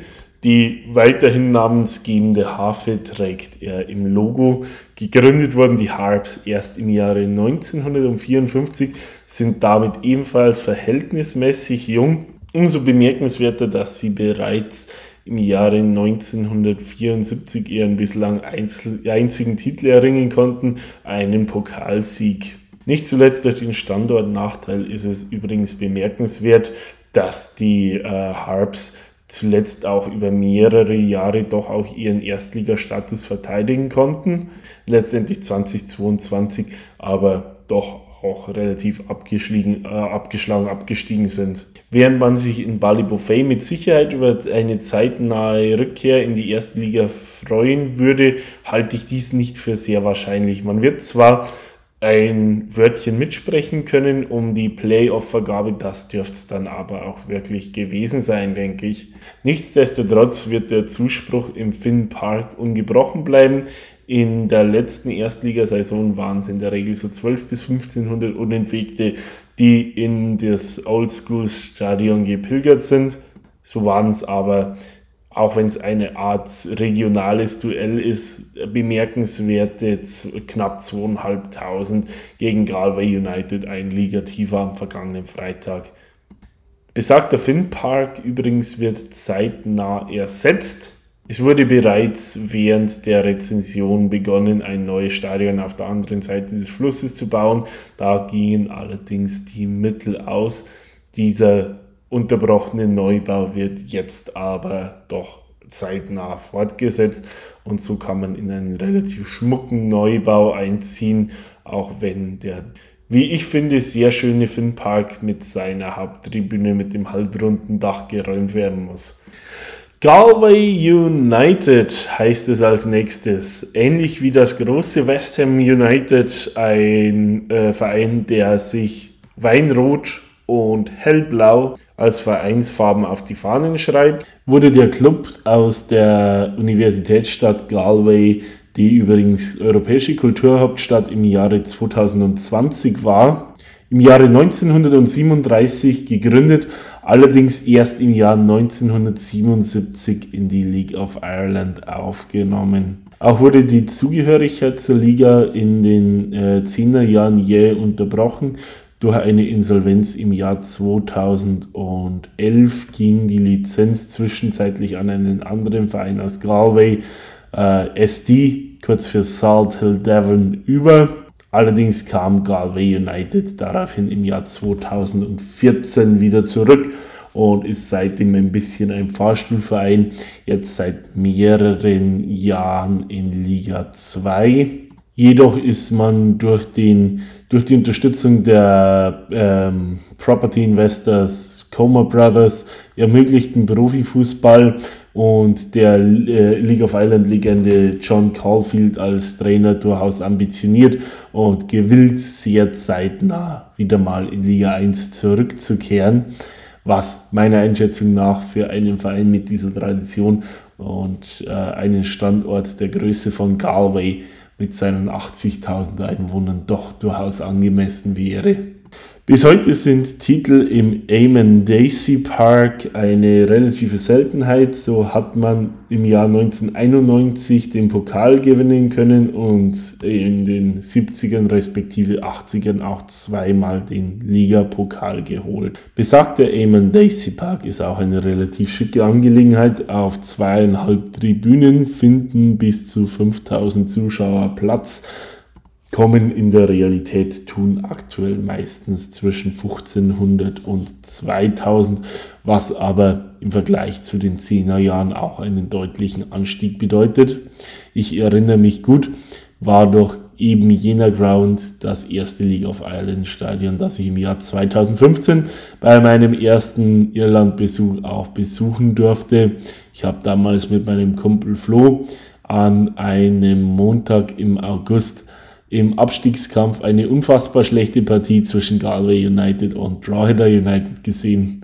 Unfassbar schlecht ist aber nicht das, was ich mir aktuell von Galway United erwarte. Hier denke ich, wird man ein Wörtchen mitsprechen können um den direkten Aufstiegsplatz, auch wenn ich mich nicht zu weit auf dem Fenster lehnen möchte. Wie weit man sich beim nächsten Verein auf der Liste aus dem Fenster lehnt, wird sich erst zeigen müssen. Kerry Football Club ist der Name des Clubs, über den wir hier sprechen. Das jüngste League of Ireland Mitglied in doppelter Hinsicht. Zum einen als Neuzugang in der League of Ireland, zum anderen ist es ein Verein, der kürzlich erst ins, Leben, ins Leben gerufen wurde, nachdem Kerry, die Grafschaft im Südwesten, über Jugendakademien bereits in den nationalen Nachwuchsligen repräsentiert hat, haben nun einige Vereine aus dem County ihre Kräfte zusammengezogen und gemeinsam das Projekt Carry Football Club auf die Füße gestellt, um eben letztendlich auch in der nationalen Liga repräsentiert zu sein. Und als Dank für diese Anstrengungen hat man letztendlich auch eine Zweitliga-Lizenz erhalten können. Spielort ist hier Tralee die Hauptstadt des County Kerry mit seinen ungefähr 25.000 Einwohnern, also für irische Verhältnisse auch eine florierende Mittelstadt. Man hat auch den bestehenden Ground von den Trally Dynamos, Mount Hawk Park, entsprechend aufgemöbelt und eine Spielstätte für aktuell ungefähr 1400 Besucher schaffen können. Also doch ein relativ kleiner, enger Ground mit zwei, zweieinhalb Tribünen auch. Die Dauerkarten fanden reißenden Absatz, sodass über 400 Sitzplatzdauerkarten abgesetzt werden konnten und eine Litanei an weiteren Stehplatzdauerkarten. Ähm, man durfte offenbar zum ersten Heimspiel gegen die Cove Ramblers über 1200 Zuschauer begrüßen. Also der Ansturm und die Nachfrage sind offenbar da, was in diesem County, das eigentlich eher als GAA County bekannt ist, doch auch ein sehr positives Zeichen ist. Und es wird sich zeigen, natürlich auch abhängig von den sportlichen Erfolgen, wie sich dies fortsetzen lässt. Die in Grün und Weiß spielende Mannschaft wurde dabei vor der Saison erst zusammengewürfelt. Es sind viele wirklich aus dem Carry-Nachwuchs. Äh, genauso wie viele Spieler, die in englischen Akademien oder im unterklassigen Bereich in den letzten Jahren gespielt wurden, aber doch auch einen sehr, sehr starken regionalen Bezug haben. Also von dem her, wo Carry draufsteht, ist auch hier Carry drin. Dadurch, dass die Truppe aber sehr jung und unerfahren ist, denke ich, wird es eine harte, steinige erste Saison werden.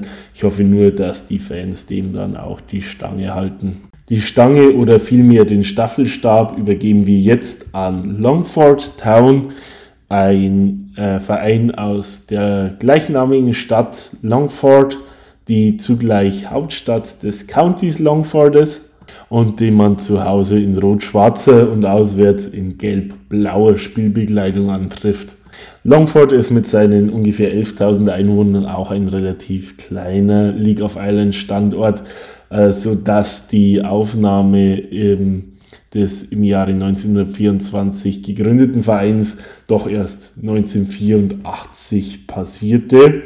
Der aber seither doch auch als Kleinstadtverein immer wieder von sich reden machte und aufhorchen ließ und auch bereits einige Titel gewinnen konnte. So waren es in den 2000ern äh, zwei Pokale und ein Ligapokal, der nach Longford wanderte und im Bishops Gates Stadion stolz präsentiert wurde, das mit seinen äh, 5000 Sitzplätzen einen sehr soliden und auch modernen Eindruck macht und theoretisch auch für mehrere Runden internationalen Fußball herhalten würde. Vom internationalen Fußball ist der aktuelle Zweitligist aber doch noch ein Stückchen entfernt, es sei denn, man gewinnt mirakulöserweise in diesem Jahr den Pokal, denn mit dem Aufstieg, denke ich, wird es auch heuer für Longford eher nichts werden, auch wenn die Unterstützung dafür doch wieder wächst.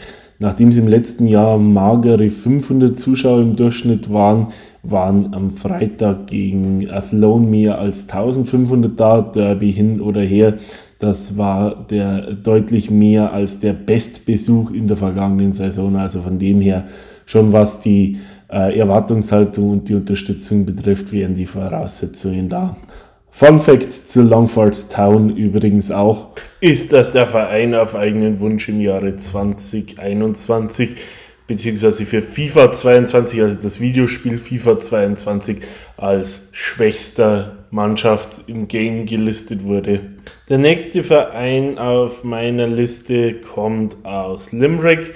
Es handelt sich dabei auch um eine Art Retortenverein und zwar das 2020 in die League of Ireland aufgenommene Treaty United, benannt nach dem Treaty County, also also mit dem Treaty ist hier die Vereinbarung zum, zum heutigen Irland hingemeint, die in Limerick geschlossen wurde.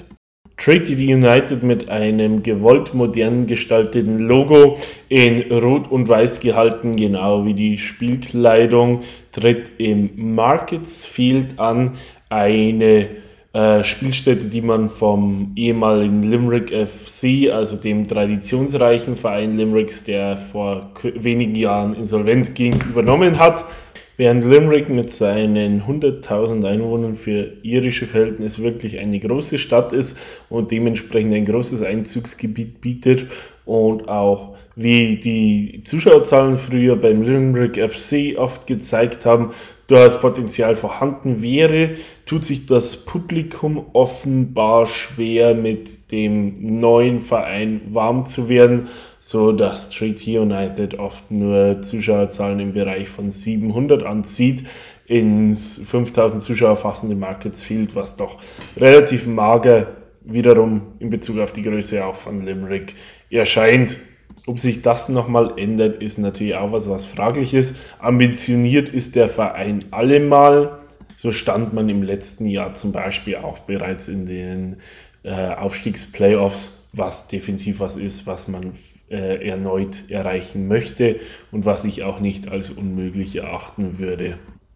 Zum vorletzten Verein auf der Liste kommen wir damit und es handelt sich dabei um den Waterford Football Club. Auch hier erzählt der Name bereits quasi, woher der Verein stammt. Es ist die Stadt an der Südküste mit dem klingenvollen Namen Waterford mit seinen knapp 55.000 Einwohnern ist dieses die älteste Stadt Irlands, gegründet, was man so hört, im Jahre 814 von den Wikingern, deren Spuren man in und um Waterford auch heute noch deutlich vernehmen kann. In dunkelblau antretend wurde Waterford im Jahre 1930 gegründet, hat mehrere Namenswechsel hinter sich. Man wird es vielleicht auch noch unter dem Namen Waterford United, allerdings auch mit anderem Logo kennen. Eher unüblich erfolgte gleichzeitig mit der Gründung im Jahre 1930 auch die Aufnahme des Vereins in die League of Ireland zu der er seit dem besagten Jahr auch gehört. Gewonnen werden konnte seitdem sechsmal die Meisterschaft und auch zweimal der Pokal, genauso wie vier Zweitligameisterschaften zu Buche stehen. Also es ist auch hier eine gewisse Erfolgshistorie zu verbuchen, an die der Verein auch lieber früher als später anknüpfen möchte. Dies zu bemerken ist unter anderem an der kürzlichen Verpflichtung von John Walters, einem langjährigen irischen Nationalspieler, als Sportdirektor. Auch hier ein kleiner Fun Fact: Lange Zeit war für Waterford FC slash Waterford United mit Dirk Heinen, ein ehemaliger Bundesliga-Torhüter, als Torwarttrainer tätig. Seine Heimspiele trägt der Waterford FC im Waterford RSC, was in dem Fall für Regional Sports Center steht, aus. Wie der Name vielleicht schon nahelegt, handelt es sich hier um kein reines Fußballstadion, sondern um eine Leichtathletik-Sportanlage. Es ist eine blaue, großflächige Laufbahn vorhanden um, oder auf den Geraden stehen zwei Tribünen, die insgesamt für rund ja, 3000 Besucher Platz bieten. Daneben gibt es in den Kurven offene Stehplätze. Tatsächlich anwesend waren in den letzten Jahren im Durchschnitt immer so um die 2000 Besucher. Dieses Jahr hat Waterford vor kurzem stolz verkündet, die tausendste Dauerkarte verkauft zu haben, also mit einer ähnlichen Besucherzahl wie zuletzt dürfte zu rechnen sein. Zu guter Letzt müssen wir noch den Wexford FC behandeln, einen Verein, der aus der Stadt Wexford im County Wexford im Südosten der Republik Irland beheimatet ist. Etwas exotisch anmuten möchten hier vielleicht die Vereinsfarben in ja, sei mal, Violett und Gold oder Goldgelb. Es handelt sich auch hier um einen relativ jungen Verein, gegründet im Jahre 2007 und genau in diesem Jahr auch in die League of Ireland, in die damalige First Division, also in die Zweitklassigkeit aufgenommen. In der Zwischenzeit stehen auch zwei Jahre Erstliga-Zugehörigkeit zur Buche, jeweils mit dem direkten Wiederabstieg gemündet. Aber in dem Rahmen konnte man sich zumindest auch schon mal eine Zweitligameisterschaft im Jahre 2015 sichern, sodass der Verein zumindest nicht so ganz ohne äh, Edelmetall dasteht. Wexford selbst ist mit seinen 20.000 Einwohnern für irische Verhältnisse ebenfalls auch keine kleine Stadt, hat somit also auch ein gewisses Supportpotenzial. Allerdings ist hier das Problem gegeben, dass sich in Bezug auf den Fußball äh, der Erfolg eher im Frauenfußball bündelt. So ist die Frauenmannschaft des gleichen Vereins bereits mehrfacher irischer Meister und Pokalsieger. Die Herren stehen da also ein bisschen hinten an. Generell würde ich auch behaupten, dass Wexford wohl eher ähm, GAA und Wassersport affin ist. Dennoch entwickelt sich auch in Bezug auf die Fußballbegeisterung das eine oder andere nach vorne. Lange Zeit äh, waren die Zuschauerzahlen auch eher so im Bereich von 200 bis 300 anzusiedeln in Liga 2. In der letzten Saison dürfte sich dies bereits verdoppelt haben und zum Auftakt der neuen Saison, auch wenn es ein Derby war, waren die fast 2000 Zuschauer gegen Waterford wirklich bemerkenswert. Da muss man natürlich jetzt auch mit berücksichtigen, dass 800 davon aus Waterford angereist waren. Nichtsdestotrotz eine beeindruckende Entwicklung. Genauso sieht es aus mit der sportlichen Planung. Man hat äh, unter anderem mit Connor Livingston, dem letztjährigen äh, Bohemians-Kapitän und einigen weiteren einige gestandene Erstligaspieler holen können, sodass der Kader definitiv alles andere als schlecht aufgestellt ist für die anstehende Zweitligasaison, ähm, sodass ich auch hier eine, wenn man es auch in Bezug auf die schlechten Platzierungen in den letzten Jahren doch als überraschend erachten möchte, aber eine Playoff-Platzierung alles andere als von vornherein abschreiben möchte, auch wenn es da mit Sicherheit heißere Kandidaten gibt. Ich habe vorhin ja angesprochen, dass der Wexford FC lange Zeit ein bisschen ein Supportproblem hatte, nicht wirklich viele Fans anziehen konnte. Was dabei mit Sicherheit nicht gerade geholfen hat, war die Lage des Stadions. Äh, der Ferry Carrick Park ist etwas außerhalb der Stadt Wexford in einem kleinen Örtchen namens Crosserback gelegen. Also nach Wexford ins Zentrum rein sind es ungefähr sechs Kilometer. Heißt, man ist auf ein Auto, auf eine Mitfahrgelegenheit oder einen Drahtesel angewiesen, ähm, was nicht immer für jeden zu jeder Zeit ideal ist. Weil eben in dieser Randlage auch die äh, öffentliche Anbindung eher suboptimal ist, ähm, denke ich mal, dass es über die Jahre hinweg doch vielleicht den einen oder anderen auch abgeschreckt haben könnte. Ferry Carrick Park itself ist auch gegenwärtig ein ziemlich einfaches Ding. Also wir haben auf der Hauptgeraden eine Sitzplatztribüne mit, ich glaube, 800 Plätzen. Auch hier handelt es sich um eine temporäre Konstruktion. Ansonsten offene Stehbereiche rund um das Spielfeld. Also insgesamt nicht so spektakulär, aber einen Ground, über den ich mir nicht allzu viel anmaßen möchte, da ich ihn selber noch nicht besucht habe. Vielleicht noch eine kleine Ergänzung zum Verein. Ähm, dieser hieß lange Jahre nicht Wexford FC, sondern Wexford Youths. Und auch die Vereinsfarben inklusive des Logos haben sich mehrfach geändert, sodass wir hier auch in der Vergangenheit Auftritte in Schwarz und Pink gesehen haben. So, damit sind wir durch alle 20 League of Ireland Vereine durch. Es war jetzt doch eine etwas längere Odyssee als geplant, aber es waren doch zu allen, Vereinen, äh, zu allen Vereinen ein paar nützliche Facts und Infos. Wenn ihr weitere Fragen habt, gern was anmerken möchtet, falls ich auch irgendwo äh, Fakten eingebaut habe, die nicht der Wahrheit sprechen, äh, entsprechen, auch wenn ich mich zu 100% bemüht habe, alles zu verifizieren, gebt mir gern jederzeit Bescheid über die sozialen Medien. Ihr kennt die Kanäle oder auch gerne per E-Mail.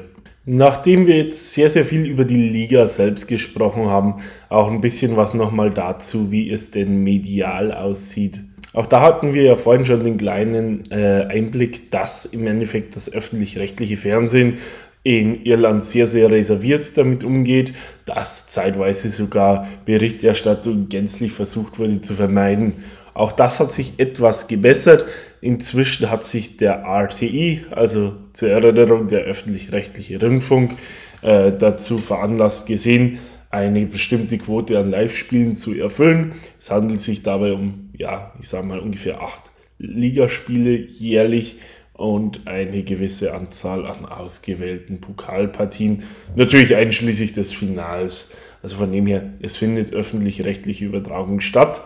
Nichtsdestotrotz, was Live-Übertragungen angeht, gab es gerade jetzt während Corona auch wirklich gravierende Neuerungen und das zum Positiven. Da war wahrscheinlich wirklich durch die äh, Ausgesperrtheit der Fans, also es waren ja lange Zeit wirklich null Zuschauer zugelassen, ähm, die Pandemie ein gewisser Katalysator. So hat die Liga in Form von LOI TV einen eigenen Streaming-Dienst eingeführt, im ersten Corona-Jahr wurde, äh, wurde das Streaming-Abo für die gesamten Ligaspiele ähm, auch als Dreingabe für Dauerkarteninhaber, die ihre Dauerkarten nicht zurückgegeben haben, äh, frei weitergegeben, sodass diese quasi eine Gegenleistung erhielten, wenn sie schon nicht ins Stadion selbst konnten. Auch in den Saisonen 21 und 22 wurde der äh, Streaming-Dienst weitergeführt wenn auch im Jahr 2022, und das wurde vielerorten heftig kritisiert von Fans,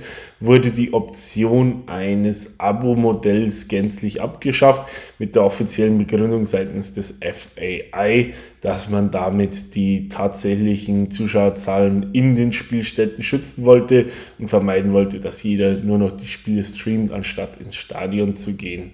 Dies ging zeitgleich damit einher, sowohl äh, Erst- als auch Zweitligaspiele hatten bis zu dem Zeitpunkt für Einzelspiele äh, 5 Euro pro Stream gekostet.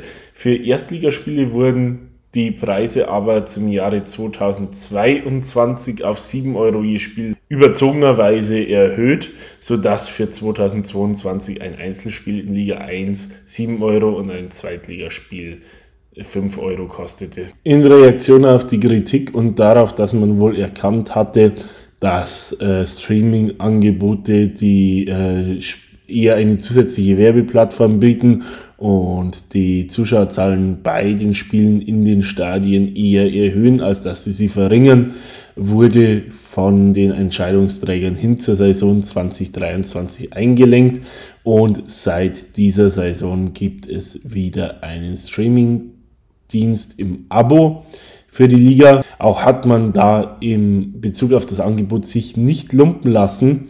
Man bietet für 446 Spiele Das schließt ein die Premier Division, also erste Liga der Männer, die First Division, zweite Liga der Männer und die Women's Premier Division, also die erste Liga der Frauen, sowie die Playoff-Spiele zwischen erster und zweiter Liga bei den Männern einen absoluten Kampfpreis von 120 Euro an. Das heißt in anderen Worten, man bezahlt unter dem Strich damit nicht mal 30 Cent für ein Spiel oder aber mit weniger als 20 äh, gesehenen Partien kann man tatsächlich den Preis amortisieren. Und das Beste am Angebot kommt noch. Ähm, das Ganze gilt weltweit. Das heißt im Endeffekt, äh, egal ob man in Irland, in England, in Deutschland, in Österreich, in Australien oder in den Vereinigten Staaten sitzt, man hat die Möglichkeit zum Preis von 120 Euro für das gesamte Jahr 2023 alle League of Islands Spiele zu sehen.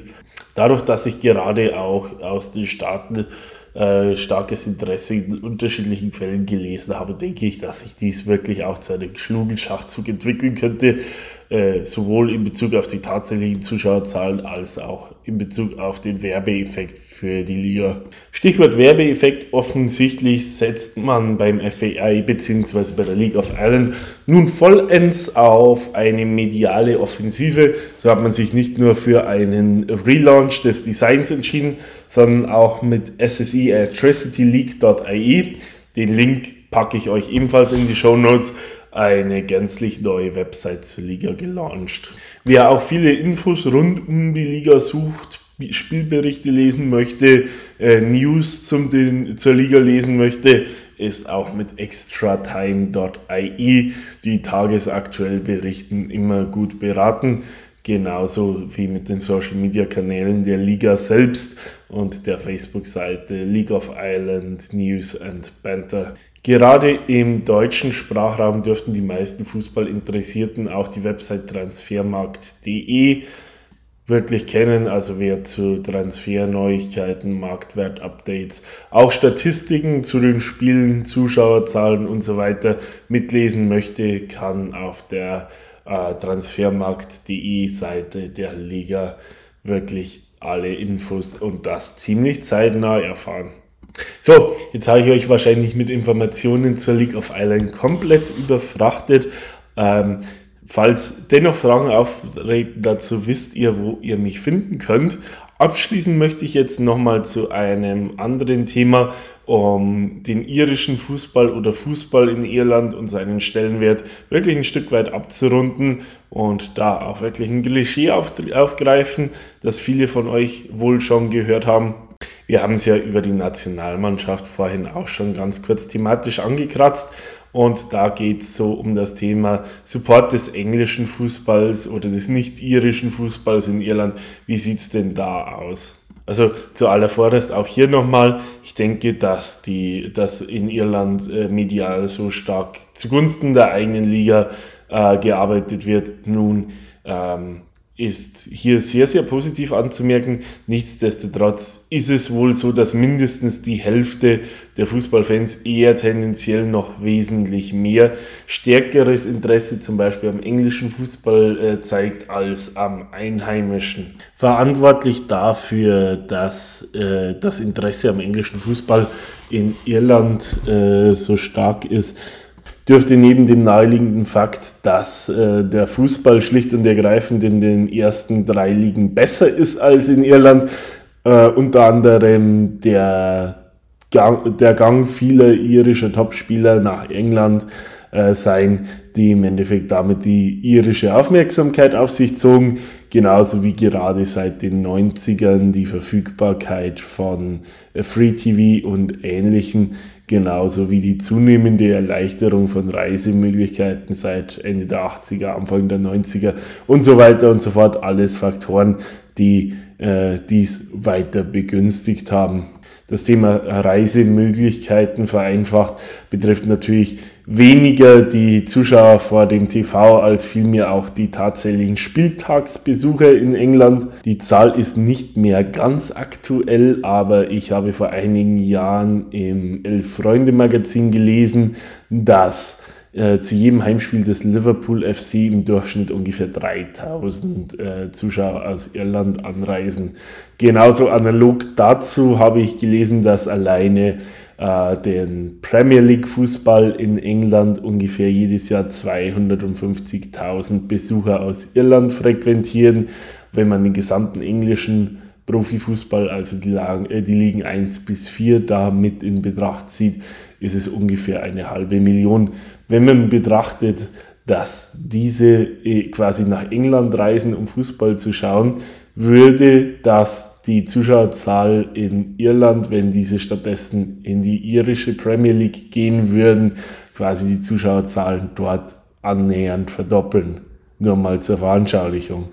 Warum sammeln sich diese Fans aber jetzt ausgerechnet bei diesen Vereinen, die sie letztendlich auch wirklich unterstützen? Das sind namentlich, und auch das werden einige von euch schon mitbekommen haben, ganz besonders der Liverpool Football Club, Manchester United und ist jetzt nicht in England, sondern eher in Schottland, aber Glasgow Celtic sind wohl die drei Vereine, die in Irland jeweils mehr Fans haben als äh, ein einzelner irischer Verein. Im Falle von Liverpool ist es als Hafenstadt unter anderem darauf zu führen, dass grundsätzlich die irische, der irische Bevölkerungsanteil in Liverpool von Haus aus sehr, sehr hoch war. Heißt, man hatte da wirklich einen regelmäßigen Durchgangsverkehr und damit unter anderem auch ähm, ja, quasi fortwährende Erzählungen, also das Word of Mouth äh, dass im Endeffekt äh, der Besuch der, der Anfield Road wirklich ein magisches Erlebnis ist. Die großen Erfolge des Liverpool FC haben natürlich ihr Übriges dazu getan, auch genauso wie äh, entsprechende irische Spieler im Aufgebot der Red Devils. Ähnlich verhalten hat es sich dann bei Manchester United. Ähm, spätestens mit Paul McGrath in den 80ern und Roy Keane in den 90ern waren neben demografischen Eigenschaften auch der Einfluss bestimmter Spielerpersönlichkeiten ein ganz großes Thema, das da seinen Einfluss gehabt hat und bis heute wohl hat. Beim Celtic Football Club aus Glasgow und unter anderem deswegen habe ich diesen, auch wenn wir zuvor explizit von England gesprochen haben, auch nochmal mit aufgenommen weil das wohl der am stärksten supportete Verein auf der irischen Insel sein dürfte äh, und das noch vor allen irischen Vereinen. Wie gesagt, kommen weitere Gründe hinzu. Der Name, denke ich, allein sagt schon viel aus Celtic Football Club. Also ich sage mal, sowohl Irland als auch Schottland sind keltische Nationen, damit schon eine gewisse Verbundenheit. Äh, Celtic als eine Art Pan keltische Nationalmannschaft, wenn man es so ausdrücken will, obwohl es natürlich eine Vereinsmannschaft ist. Zum anderen der Fakt, dass Celtic von einem irischen Mönch namens Brother Walfried im Jahr 1888 als Sozialeinrichtung gegründet wurde und die gesellschaftliche Position als Gegenpol zum Rangers Football Club, dem loyalistischen Verein in Glasgow äh, und damit auch ein Stück weit zur britischen Krone machen Celtic quasi zu einer Art Austräger im sportlichen Sinne des ewig währenden Konflikts zwischen der pro-irischen Gesellschaftsseite und der ähm, ja, pro-britischen Gesellschaftsseite, äh, sowohl in, äh, in Britannien selbst als auch in Irland und da gerade in Nordirland und machen dort deswegen den Celtic Football Club umso beliebter. Auch hier bin ich für Fragen, Anmerkungen jederzeit dankbar und möchte damit, um euch nicht noch länger auf die Folter zu spannen, äh, auch wirklich abschließen für heute. Wie immer bin ich für jeden, der bis zum Schluss dieser wirklich extrem ausgeuferten Episode durchgehalten hat, mehr als nur dankbar. Äh, meldet euch gerne, wenn ihr Fragen, Anmerkungen, sonstige Kritikpunkte habt. Ansonsten freue ich mich sehr drauf, wenn wir uns dann in der nächsten Episode wiederhören. Ist dann, wie schon mehrfach angesprochen, die letzte unserer Bildungstrilogie. Da geht es dann ums Thema berufliche Bildung, Anerkennung von Abschlüssen und so weiter und so fort, bevor wir uns dann im März gänzlich neuen Themen zuwenden. Da haben wir ja dann, wie schon angesprochen, die Themen Bier. Zum einen zum anderen jahreszeitgemäß den St. Patrick's Day. In dem Sinne wünsche ich euch alles Gute bis dahin. Bleibt gesund, macht's gut. Einen schönen Abend noch. Ciao, Servus und bis bald, sagt euer Max.